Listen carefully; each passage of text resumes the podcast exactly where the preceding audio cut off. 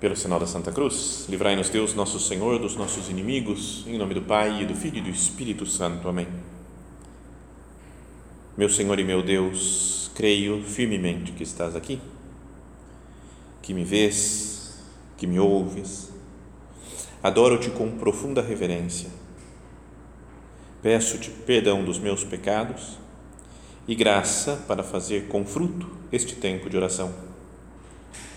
Minha Mãe Imaculada, São José, meu Pai e Senhor, meu anjo da guarda, intercedei por mim.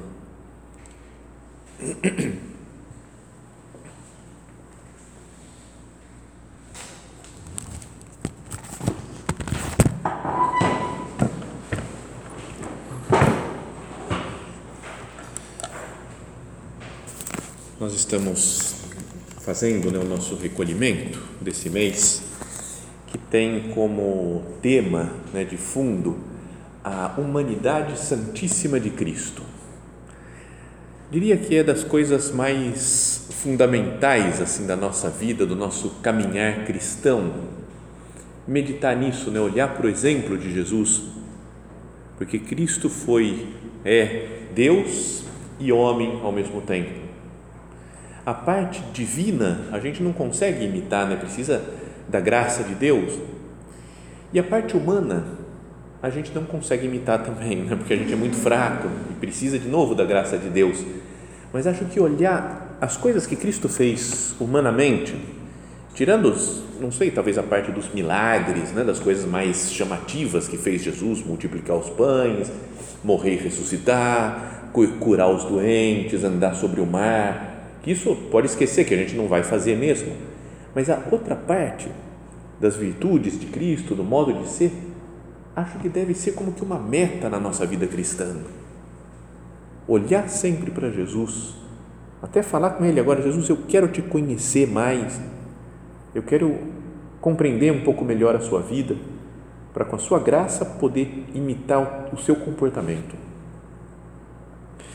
E tem uma meditação, a gente poderia falar várias coisas aqui né, sobre a humanidade santíssima de Cristo, mas tem uma meditação do nosso Padre que está nesse livro É Cristo que Passa.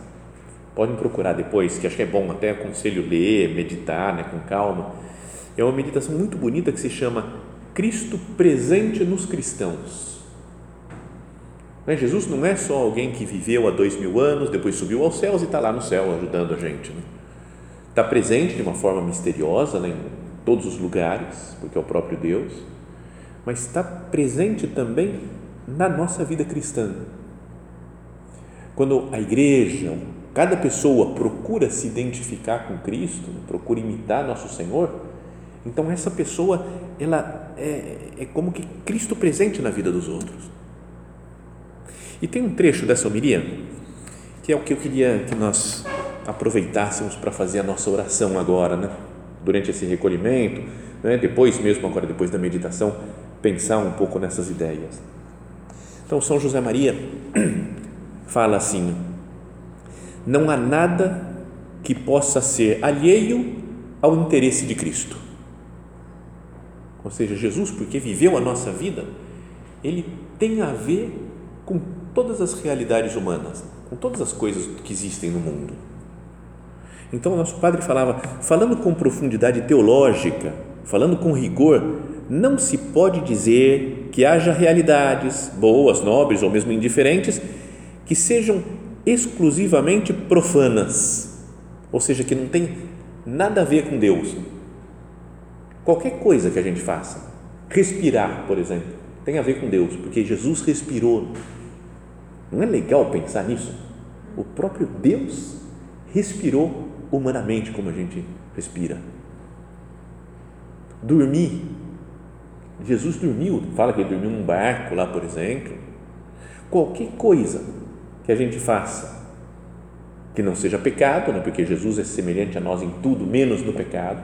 Então, todas as outras coisas da vida, o que quer que seja, Cristo fez, né? Cristo passou por isso, ou se não fez pessoalmente, pelo menos entende o que, que é esse, o sentimento humano. Então, dizia o nosso padre que não há realidades que sejam exclusivamente profanas, uma vez que o Verbo de Deus estabeleceu a sua morada entre os filhos dos homens. E aí ele fala: teve fome e sede, trabalhou com as suas mãos, conheceu a amizade e a obediência, experimentou a dor e a morte. Tudo, vamos pensar, todas as coisas que acontecem na nossa vida, ou que podem acontecer, Jesus entende, Jesus passou por elas. Não é só que ele entende porque ele é Deus, então está lá no céu e fala, ah, eu sei o que, que os homens e as mulheres sentem. Sentem isso, isso. Ele viveu na própria carne. Então, por isso, a partir da encarnação do Verbo, desde que Jesus se fez carne, todas as coisas do mundo podem ser divinas, menos o pecado, né? Fala a carta aos Hebreus, foi, foi a leitura, acho que de algum dia desses aí, não sei, mas fala que Jesus foi, fez-se semelhante a nós em tudo, menos no pecado. Quando nós sentirmos alguma coisa, o que quer que seja, podíamos pensar, Jesus sentiu isso. Estou com sono, por exemplo, falávamos antes estou com sono, não consigo nem rezar direito. Jesus também estava, ficava com sono. Estou cansado. Quando estou cansado, Jesus ficava cansado. Estou com fome. Jesus teve fome, sede. Então, olha só as coisas que eu, citando só para. Podiam falar outras coisas, mas essas que São José Maria cita aqui. Teve fome e sede. Né? Jesus teve fome e foi comer aquele figo lá na figueira, mas que não tinha figo, só, só folhas. Mas fala, Jesus teve fome. Jesus teve sede no poço lá de Sicar, quando encontra a mulher samaritana, fala, dá-me de beber. E tem hora que a gente sente, sente fome, né? É? E tem hora que a gente sente sede. Essas coisas não são, ah, tudo bem, normal. A gente é ser humano, sente fome, sente. Então, é normal mas pensar que Deus já sentiu fome, Deus já sentiu sede, a gente está imitando, né? com fome, estou igual Deus, não é? Porque Deus já teve fome, essa parte eu estou imitando. Milagre eu não imito muito, mas ter fome, ter sede, não é?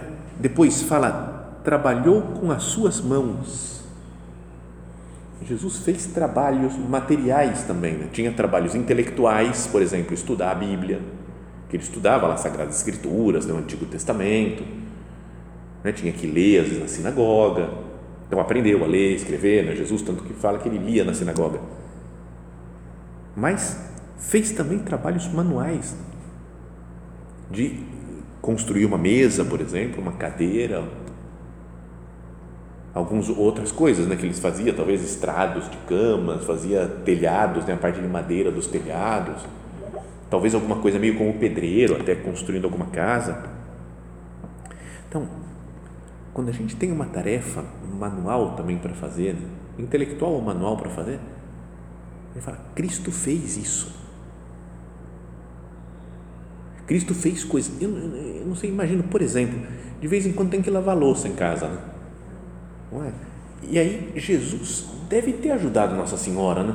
Não sei como é que eram as louças naquela época, não sei, não sei como é que funcionava o esquema, mas não era descartável, certeza, né? Então, os copinhos descartáveis, que não, não é. Tinha que lavar as coisas, as vasilhas que usavam. E imagino que Jesus crescendo, Maria, nossa mãe, passava para ele: Jesus, vai, vai enxugando esse negócio aqui, me ajuda a lavar esse. Então, ao fazer essas coisas, né, arrumar uma casa, por exemplo, não ia ser legal se a gente tivesse a presença de Deus suficiente para falar, estou como Jesus também. Deus fez isso. Não é legal? Porque é o, o centro do, do espírito da obra, né? o eixo do espírito do Opus Dei é falar da santificação do trabalho, da santificação das realidades cotidianas, daquelas que são especialmente vividas por Cristo, naqueles primeiros 30 anos de vida oculta dele. Depois, as grandes pregações os grandes milagres, a gente não consegue. Mas a parte de vida normal, que ele passou 30 anos fazendo, isso dá para imitar.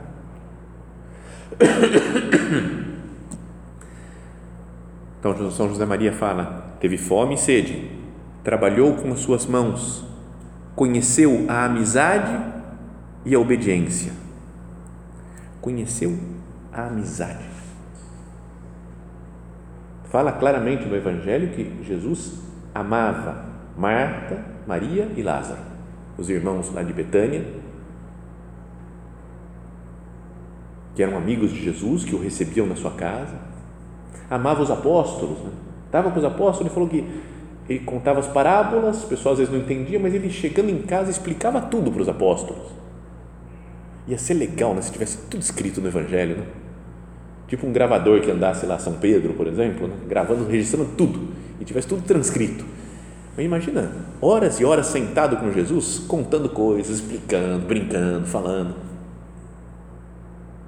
Então, Jesus foi amigo, Deus foi amigo. E é gostoso, né? não é? Amizade não é das coisas mais legais que tem. Não é? Pensem em vocês mesmo aqui que são amigas, que andam junto, que estão assim. Não é? Tem algumas que têm mais afinidade umas com as outras aqui, que estão, têm mais a ver pelo trabalho, pelo estudo. Pelo... Não é legal isso? Conviver junto. Não é? Eu acho que é das coisas mais legais que mais descansa a alma, o espírito, o corpo, tudo é sei lá, sair com os amigos, bater papo, conversar, escutar as histórias da vida de um, de outro. Então, isso tudo não é só uma coisa banal, não é uma coisa que, bom, tudo bem, é normal ter amigos. Deus teve amigos na terra. Não é legal demais pensar isso?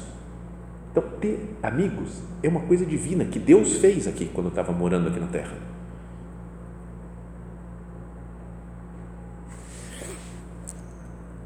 Voltando para a frase de São José Maria: teve fome e sede, trabalhou com suas mãos, conheceu a amizade e a obediência. Conheceu a obediência. A obediência, sobretudo ao Pai, né, a Deus Pai.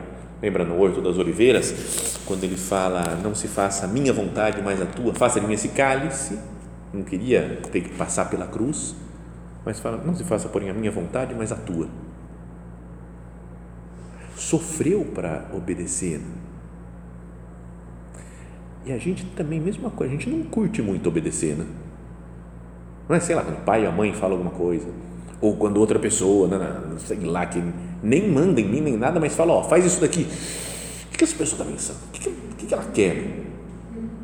Não é? Então, essa, até o sofrimento de ter que obedecer é, é complicado.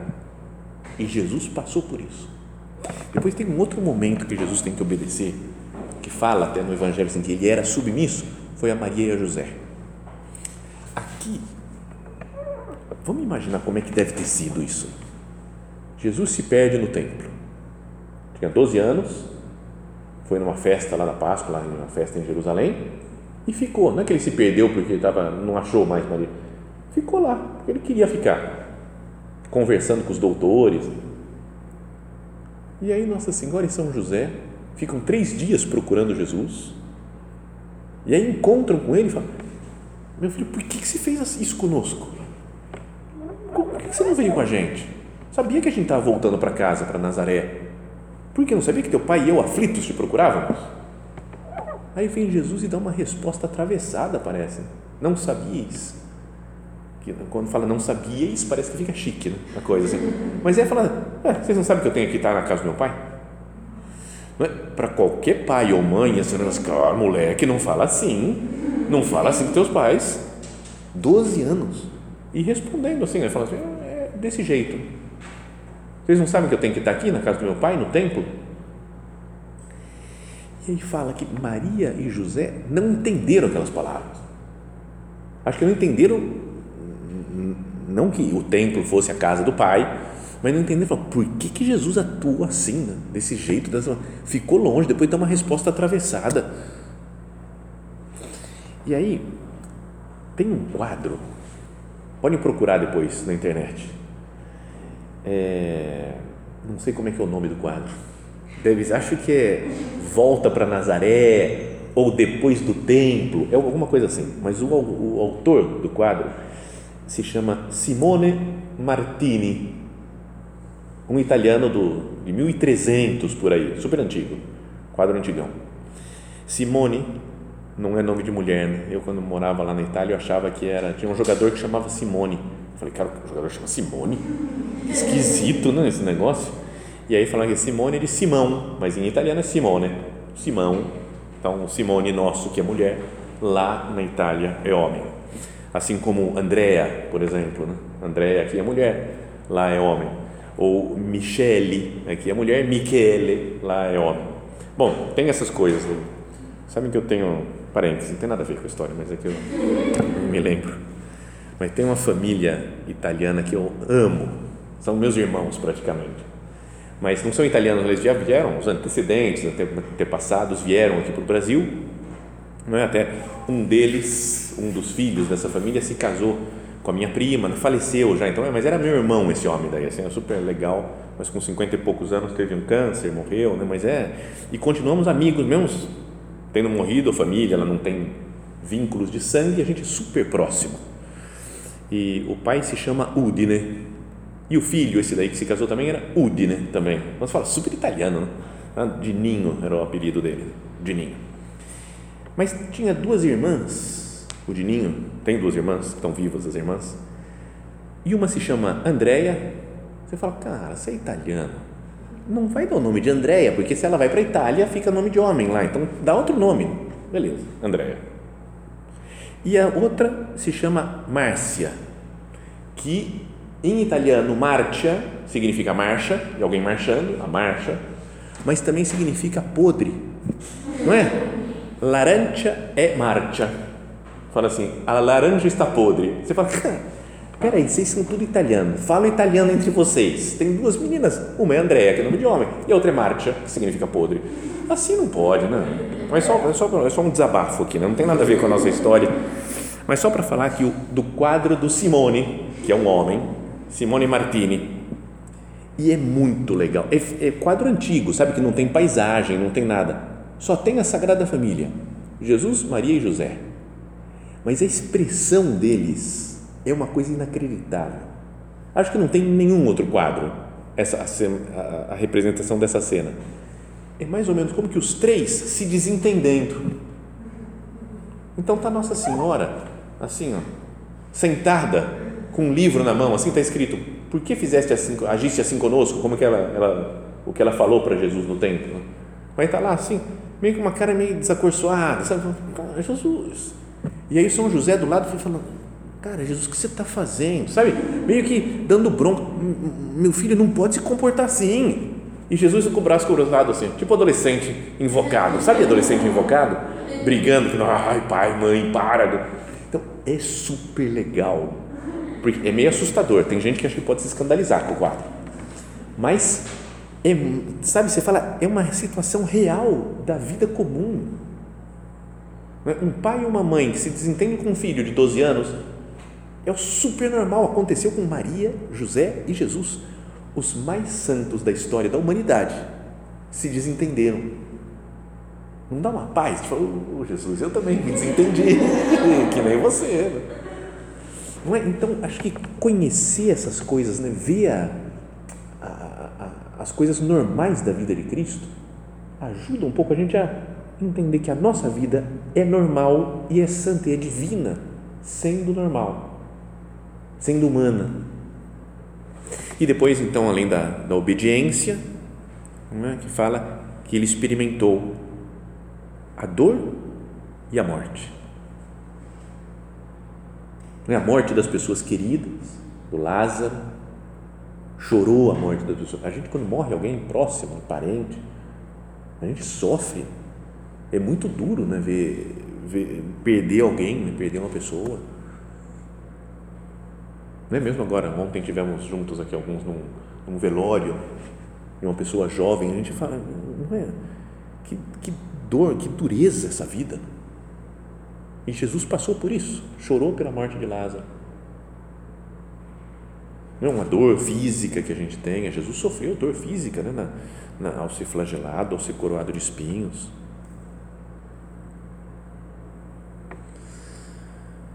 Então é isso que queria que nós pensássemos, né, que meditássemos. Jesus, sendo Deus, teve fome e sede, trabalhou com suas mãos, conheceu a amizade e a obediência, experimentou a dor e a morte. E depois, um pouquinho mais para frente, nessa mesma meditação, o nosso Padre fala: cada situação humana é irrepetível. Cada situação, cada pessoa humana é irrepetível, cada vida humana é irrepetível, mas cada situação da nossa vida pessoal é irrepetível, fruto de uma vocação única que se deve viver com intensidade, realizando nela o Espírito de Cristo. Olha só que frase legal. Não é só legal, é bonita, é profunda. Ele fala: a nossa vida humana é irrepetível, cada momento da minha vida. Esse momento agora, esse segundo que nós estamos falando aqui, meditando, fazendo a nossa oração, é irrepetível. Ah, Jesus, como que eu estou procurando te fazer presente nesse momento concreto da minha vida? Deste modo, vivendo cristamente entre os nossos iguais, de uma maneira normal, mas coerente com a nossa fé, seremos Cristo presente entre os homens, que é o título dessa meditação. Cristo presente nos cristãos. Se nós vivemos né, em cada segundo da nossa vida, que nosso Padre falava que tem uma dimensão de eternidade, cada minuto, da, cada momento da nossa existência, eu vou viver como Cristo, vou ser Cristo no meio das outras pessoas é uma vida que só eu posso viver. Pensa, cada um foi pensando na própria vida, na própria história pessoal, nas situações concretas pelas quais está passando agora. Esse momento da minha vida, com essas preocupações, essas alegrias, essas tristezas que eu tenho, é algo único, irrepetível, que só eu posso viver e que só eu posso deixar Cristo viver, né? como São Paulo falava, não sou eu que vivo, é Cristo que vive em mim. Por isso é importante né, olhar para Jesus, conhecer a sua vida, para falar como é que Jesus faria nessa situação aqui, humanamente, como Jesus se comportaria. Ele é o melhor ser humano que já viveu, né? de longe, porque era ser divino também ao mesmo tempo. Pensamos ao Senhor, Jesus, eu quero te imitar, mas eu vejo que eu preciso me transformar tantas vezes, Jesus, que é tão diferente, tão, tão a minha vida é tão atrapalhada, às vezes faço coisas que não tem nada a ver com você, Jesus. Perdão, me ajuda, me transforma com a sua graça, me muda. Quero me converter. Sabem que esses dias ouvi uma das coisas mais doidas que eu já vi, eu já ouvi dentro de uma igreja. É, tinha ido viajar para Brasília há um tempo atrás e agora voltei e depois voltei com outra pessoa da obra de carro por Minas e passamos em algumas cidades históricas. E numa dessas cidades históricas entramos numa igreja, aquela coisa maravilhosa. Parece que é a segunda igreja que mais tem ouro no Brasil e você fala, nossa, trabalho maravilhoso, incrível, incrível negócio. E estávamos lá, quando chegou um, um, funcionário lá da igreja e começou a explicar as coisas lá da, da os, a, a, coisa decorativa da igreja, contar a história de como foi feito, o que, que significava cada uma das imagens, os símbolos que tinham lá na igreja. Só que ele foi falando umas coisas e eu falei, hum, será que é assim mesmo? Aí algumas eu truquei definitivamente. Chegou uma hora que eu saí da igreja e falei, não, para, para, tá, tá me fazendo mal isso. Porque ele ia criando um monte de histórias. Ele falou, por exemplo, ele falou, quem fez isso aqui era tudo maçom. E eles se reuniram com o Tiradentes aqui do lado, na casa que tem aqui pertinho. E sabe, eles chegavam lá e batiam três vezes, toc, toc, toc. três vezes, porque era secreto. E aí tinham que falar uma palavra ainda, um código, que era o AI, o código, que é união, amor, não, como é que é? União dos amigos da inconfidência. Significava isso daí. E daí é que veio o AI mineiro. Eu falei, ah, troco, troco. Mas de jeito nenhum. Aí fui até na internet, depois fui procurar, falei, não, não, não pode ser. Origem da expressão AI, falou, existe uma lenda que dizia que batiam na porta, ela falava coisa assim, que e diziam união, amor e independência. Ele inventou uma coisa, união dos amigos da inconfidência. Tá? Falou, mas isso daí obviamente é uma mentira, não é assim, não foi nada. Né? E aí dá outras possibilidades de onde surgiu o AI. Então eu já falei, o cara está chutando. Daí ele falou, olha só esse anjo. E tinha um anjo na cara de um anjo, falou, retire dele as asas. Todas essas asas não tem mais nenhuma asa. Ele, na verdade, ele é um serafim, porque tem seis asas. Então a gente já pode até lembrar, seis serafim. Se tivesse quatro, seria quatro, querubim. E duas é arcanjo. Eu falei, cara, não, nunca vi isso em nenhum lugar. Tudo bem, vai, vai que o cara sabe, eu não sei né, da coisa. Mas daí ele começou a falar umas coisas de três dimensões, não sei o que. Olha esse anjo, tira as asas dele. Aí você olha e é a cara do Buda porque o cara que fez isso daqui, ele passou na Índia, na China. Cara, eu fui, sabe? Mas daí ele foi se empolgando e começou a falar dos símbolos de, de aves e pomba e não sei o que, e o Espírito Santo. Uma coisa maluca.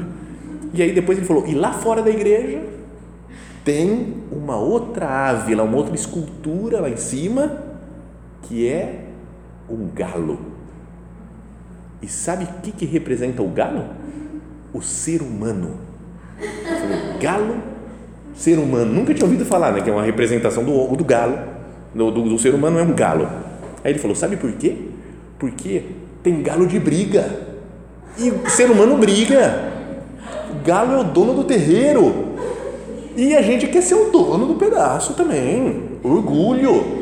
Por isso é que existe a missa do galo para transformar o galo em ovelha que somos nós. Aí deu um tilt no cérebro, aí eu fui embora, eu saí da igreja e falei, não, não, a missa do galo é porque nós somos galo, porque fica galo de briga, galo dono do terreiro, e a missa do galo serve para transformar a gente em ovelha do bom pastor. E aí, então era uma, era contínua a produção de coisas malucas que ele ia falando. Assim. Bom, fecha parênteses. Mas a ideia, legal falar, Senhor, eu sou um galo, que eu tenho que ser transformado em ovelha. Com a missa, né, com a graça de Deus, se eu tenho que ser outro Cristo, eu não estou sendo outro Cristo, estou né? muito galo, né? muito. Então me ajuda, Jesus. Né? Eu não quero? Não quero ter um comportamento que não reflita a sua, a sua imagem aqui na Terra. Então, peçamos ao Senhor isso, né? que, a, que nós sejamos gente que contempla muito a humanidade santíssima dele e falemos, Jesus, é, é isso daqui, a sua vida deve ser a minha vida Quero poder dizer, como São Paulo falava, não sou eu que vivo, é Cristo que vive em mim. E para isso a gente precisa meditar muito na sua vida, contar com a sua graça, com a missa, com a Eucaristia, para lembrar que cada situação concreta, importante ou não importante da nossa vida, é um momento de identificação com Cristo, porque Cristo, Deus feito homem, viveu essas realidades normais da nosso, do nosso cotidiano. Vamos pedir a Nossa Senhora e São José, que o acompanharam nesses anos de vida oculta, que nos acompanhe também na nossa vida de identificação com Cristo.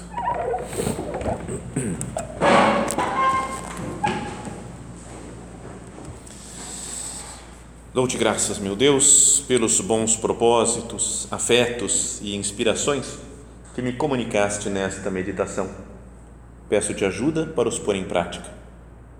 Minha Mãe Imaculada, São José, meu Pai e Senhor, meu anjo da guarda, intercedei por mim.